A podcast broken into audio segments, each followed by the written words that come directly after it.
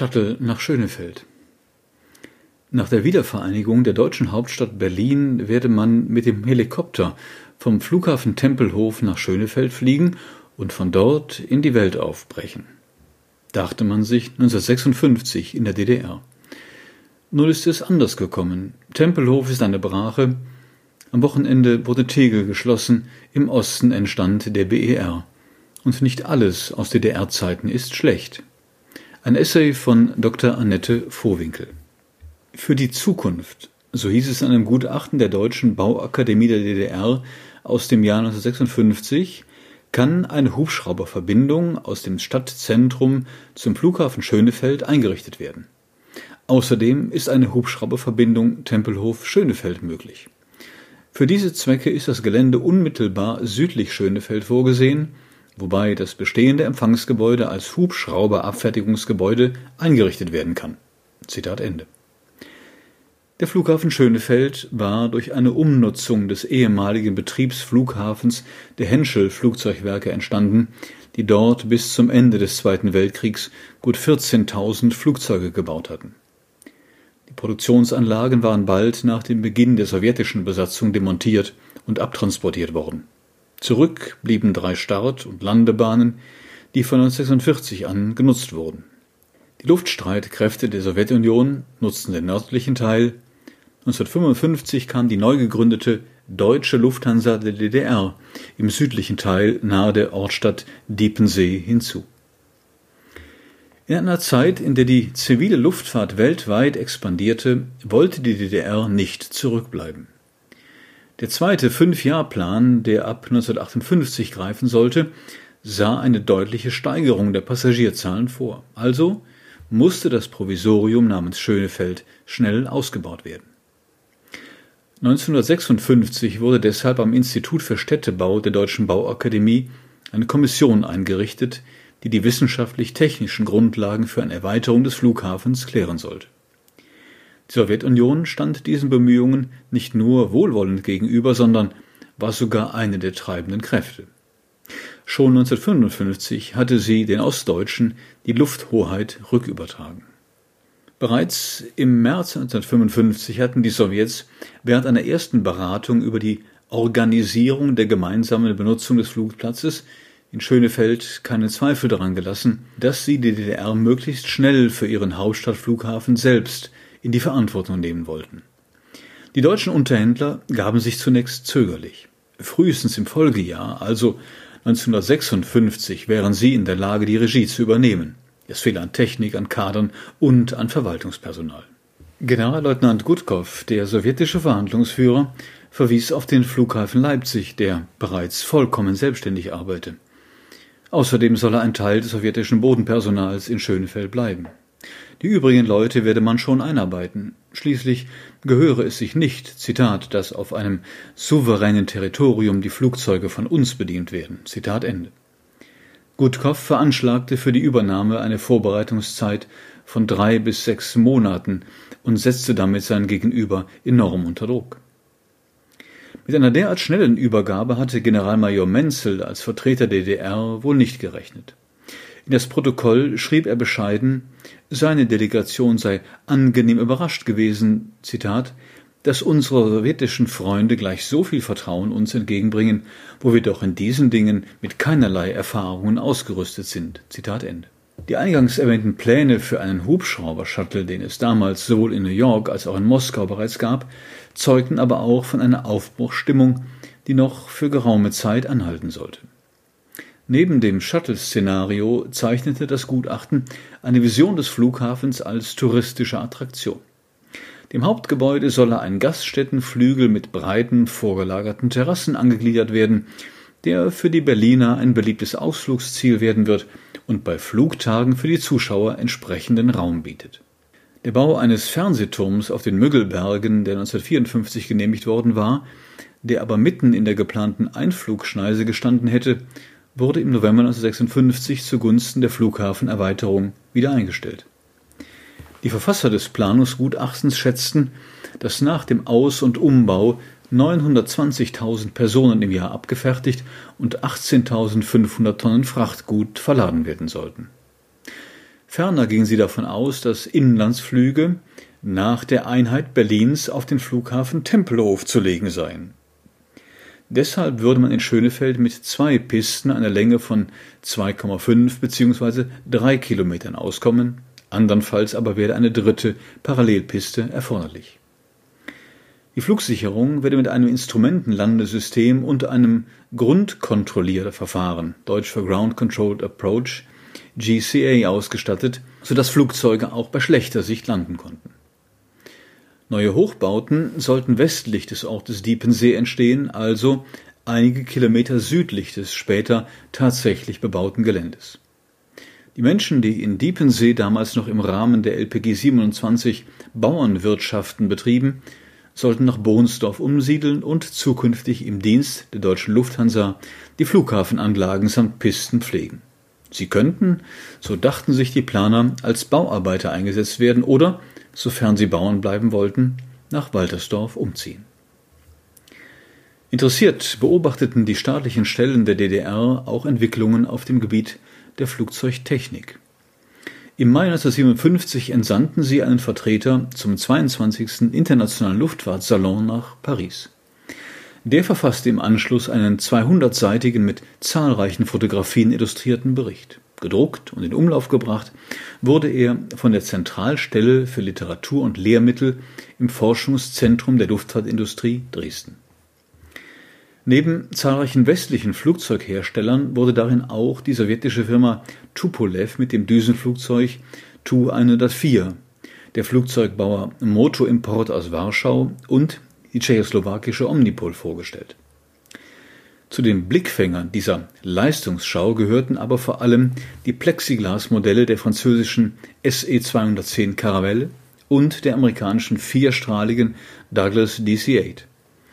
Dieses Flugzeug sollte ab 1958 verfügbar sein und als erstes Passagierflugzeug die Schallmauer durchbrechen.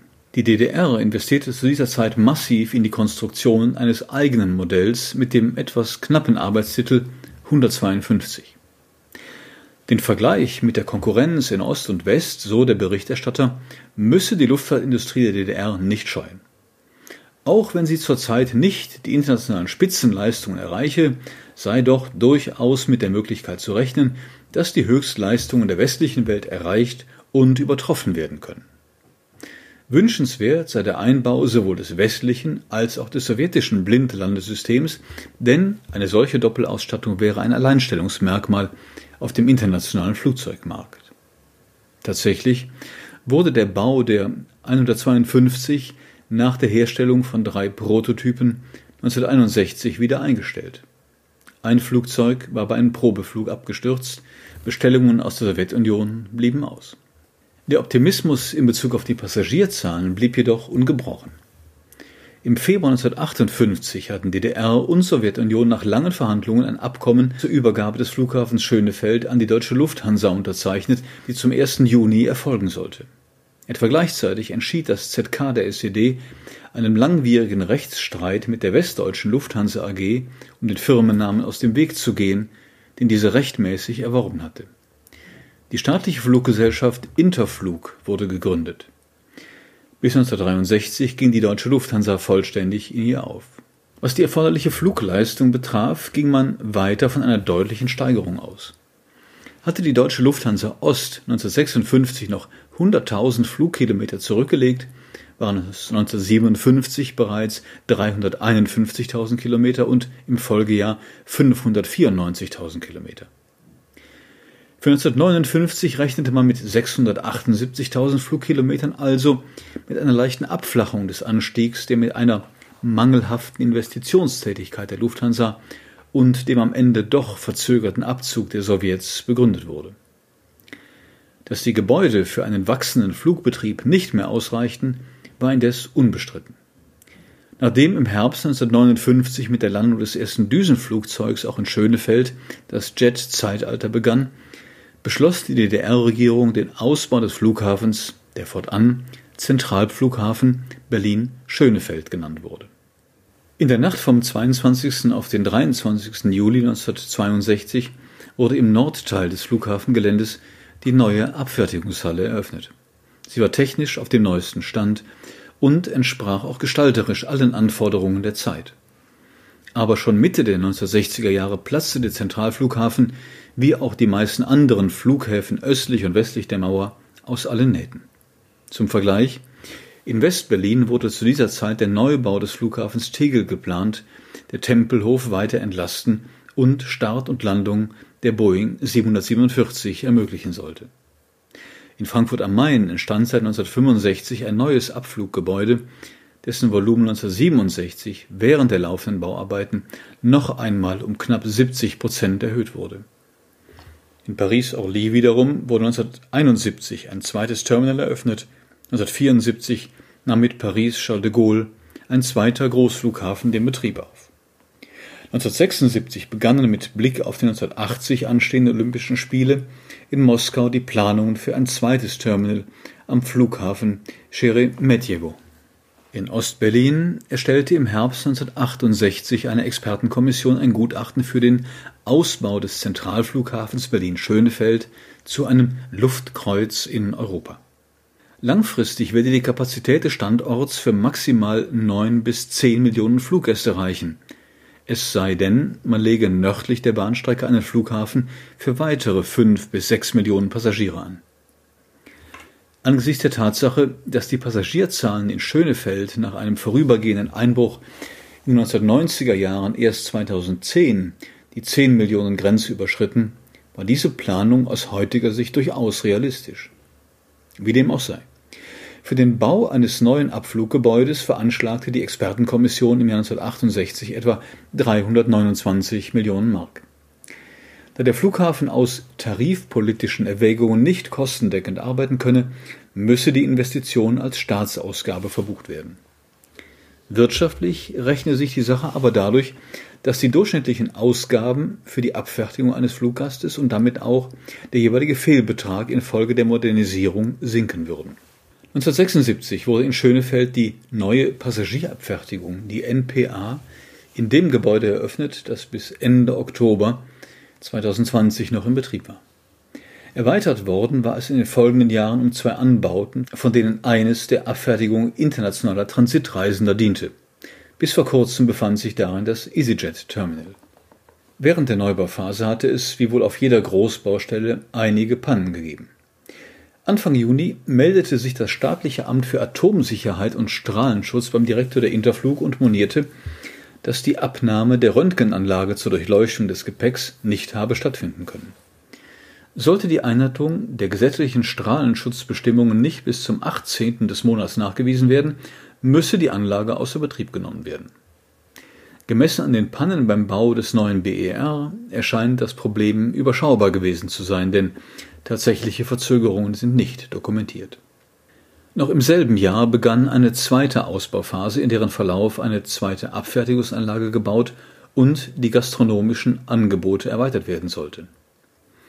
Für alle Metropen, so der Sammelbegriff für alle Einrichtungen der bereits 1916 gegründeten Mitteleuropäischen Schlafwagen- und Speisewagen AG, sollte eine Kombinationsendküche gebaut werden, die tischfertige Komponenten und garfertig vorbereitete Rohstoffe verarbeiten könne. Als problematisch erwies sich, dass die Planungsgrößen für den Fünfjahresplan 1976 bis 1980 etwa 25 Millionen Mark überschritten wurden und dass die avisierten 52 Monate Bauzeit im Widerspruch zu einem diesbezüglichen Ministerratsbeschluss stünden. Abzüglich von 900.000 Mark aus der Kasse der Metropa stand auch diesmal wieder der Staat für die Investition gerade. Das Defizit könne aber, so das Gutachten, zumindest bei der Metropa abgefedert werden durch die Einnahme von Devisen, die Arbeitsmigranten aus dem Westen aufbringen sollten. Der Zuwachs bei den Valuta-Einnahmen sei nämlich, Zitat, abhängig von der in dieser Hinsicht günstigen Situation in der Versorgung ausländischer Arbeiter aus Westberlin, die über Schönefeld ihren Rückflug antreten. Zitat Ende. Wer aber reiste tatsächlich von Schönefeld aus, wohin und wer kam dort von welchem Ort aus an? 1959 umfasste das Streckennetz der deutschen Lufthansa der DDR Verbindungen im Inland nach Leipzig, Erfurt, Dresden, Karl-Marx-Stadt und Barth an der Ostseeküste. Im Ausland wurden Prag, Budapest, Bukarest, Sofia, Vilnius und Moskau angeflogen. Weitere Metropolen wie London, Paris oder Athen waren durch Kooperation mit anderen Fluglinien erreichbar. Bis 1975 wuchs die Liste der Zielflughäfen auf weit mehr als 30 im In- und Ausland. Das Netz erstreckte sich nun auch auf außereuropäische Ziele wie Havanna, Hanoi, Algier, Beirut und Bagdad. Die meisten dieser Orte lagen in sozialistischen Staaten oder in jungen Nationalstaaten wie Algerien, Ägypten oder Mali, die aus Sicht der DDR ein antiimperialistisches Potenzial hatten. Es gehörten aber auch Städte im NSW, also im nicht-sozialistischen Wirtschaftsgebiet dazu, darunter Mailand, Amsterdam und Nikosia auf Zypern. Passagiere auf diesen Strecken waren Mitarbeiterinnen und Mitarbeiter der DDR-Botschaften, internationale Diplomaten, ostdeutsche Handelsvertreter und andere Dienstreisende, Sportlerinnen und Sportler, die an Wettbewerben im Ausland teilnahmen, Auslandskorrespondenten, Arbeitsmigranten, DDR-Bürgerinnen und Bürger im Ruhestand, die Reisefreiheit genossen, sowie Touristinnen und Touristen, die die DDR besuchten und nicht zuletzt westdeutsche Touristen, die von Schönefeld aus die Welt bereisten. Letztere profitierten als Alleinreisende, überwiegend aber als Pauschaltouristen in großen Gruppen von den Tarifen der Interflug, die deutlich günstiger waren als die der Lufthansa oder anderer westlicher Fluggesellschaften. Individuell konnten bundesdeutsche Reisende ihre Tickets ab 1983 im Reisebüro der Nahas Travel and Tourism in der Lietzenburger Straße 56 in Berlin buchen, die für 9% Provision den Vertrieb der Interflugtickets in Westberlin übernahm. Der Transfer zum Flughafen erfolgte mit Linienbussen der Ostberliner Verkehrsbetriebe, die die Reisenden am zentralen Omnibusbahnhof in Charlottenburg, am Kurfürstendamm und in der Günzelstraße in Wilmersdorf einsammelten. Für gewöhnliche DDR-Bürgerinnen und Bürger unter 65 war eine Reise in den Westen zwar weiterhin tabu. Die Verbindung Ost-Berlin-Mailand jedoch war Ende der 1970er Jahre so gut mit Reisenden aus Ost und West ausgelastet, dass das Mailänder Interflugbüro eine Erhöhung der Flugfrequenz forderte. Zu den prominentesten Fluggästen gehörten der amerikanische Sänger Harry Belafonte, der zusammen mit Udo Lindenberg und dem ostdeutschen Liedermacher Hartmut König am 25. Oktober 1983 in Ostberlin ein Konzert für den Frieden geben sollte, aber auch das Berliner Ensemble auf einer Gastspielreise nach England 1965. Ein besonders pikantes Kapitel in der Geschichte des Flughafens ist das der Ein- und Ausreise westdeutscher und internationaler Terroristen. Schon zu Beginn der 1970er Jahre nutzten Angehörige der Roten Armee-Fraktion der RAF den ostdeutschen Flughafen für Reisen in den Nahen Osten. Als Andreas Bader, Ulrike Meinhof und eine Reihe weiterer RAF-Mitglieder im Sommer 1970 in ein palästinensisches Ausbildungscamp aufbrachen, wurden sie in der Bundesrepublik bereits polizeilich gesucht und hätten ohne Unterstützung des Ministeriums für Staatssicherheit der DDR nur schwerlich eine Flugreise antreten können. Auch in den 1980er Jahren pflegten RAF-Angehörige der zweiten Generation via Schönefeld ihre Kontakte im Nahen Osten. In vollem Umfang bekannt wurde dies allerdings erst nach dem Ende der DDR und mit der Öffnung des Stasi-Unterlagenarchivs für die Forschung. Ungeachtet solch politisch explosiver Kooperationen zwischen der RAF und den staatlichen Behörden der DDR nahmen verschiedene Modernisierungsprozesse in Schönefeld ihren Lauf. Ein Kind seiner Zeit war der Zentralflughafen nämlich nicht nur im Hinblick auf diverse Reisemöglichkeiten in Zeiten des Kalten Krieges, sondern auch als ein Ort, an dem Steuerungswünsche und Fantasien aller Art ausgelebt wurden. Der Ausbau elektronischer Datenverarbeitungssysteme EDV diente einer Broschüre der Interflug von 1969 zufolge nicht nur der Automatisierung wiederkehrender Arbeitsabläufe und damit der Steigerung der Arbeitsproduktivität. Zudem ging es auch um die Zitat Verwirklichung moderner Leitungsmethoden, zum Beispiel Einbeziehung von Methoden der Operationsforschung, der Netzplantechnik usw. So in die Entscheidungsvorbereitung über den Datenverarbeitungsprozess. Zitat Ende. Die Kybernetik als Wissenschaft von der Steuerung komplexer Prozesse, die in der DDR seit 1953 von Georg Klaus, dem Inhaber des Lehrstuhls für Logik und Erkenntnistheorie an der Ostberliner Humboldt-Universität, als eigenständiges Fach gelehrt wurde, hielt auch in Schönefeld Einzug. Sie erfasste vor allem Bereiche wie die Buchung von Tickets, die Rechnungsführung, die Materialwirtschaft und die Planung von Transportprozessen, aber auch die Sammlung und Auswertung von Daten, die im Flugbetrieb anfielen. Auch in diesem Bereich hatten die Betreiber des staatlichen Flughafens die Zeichen der Zeit verstanden. Viele der hier zusammengetragenen Geschichten muten vor dem Hintergrund, dass die DDR 1990 aufhörte zu existieren und die Interflug als Nachfolgerin der deutschen Lufthansa DDR 1991 von der Treuhand liquidiert wurde, anekdotisch an. Tatsächlich aber hat der Flughafen Schönefeld nach der Wende und der Schließung des Stadtflughafens Tempelhof einen guten Teil der Passagierabfertigung in Berlin übernommen. Angesichts der Verzögerung der Eröffnung des neuen Flughafens Berlin-Brandenburg Willy Brandt alias BER um neun lange Jahre kann man nur dankbar dafür sein, dass die DDR-Behörden frühzeitig für den Ausbau und die Modernisierung des ehemaligen Zentralflughafens gesorgt haben. Man muss den Flughafen nicht mehr schick finden, man muss ihn nicht einmal mögen, aber er hat seine Pflicht getan und dafür sei ihm herzlich gedankt. Sie hörten einen Essay von Dr. Annette Vohwinkel. Sie leitet die Abteilung Zeitgeschichte der Medien- und Informationsgesellschaft am Zentrum für zeithistorische Forschung Potsdam und ist Privatdozentin für neuere und neueste Geschichte an der Humboldt-Universität zu Berlin. Am Mikrofon verabschiedet sich Ihr Daniel Deckers.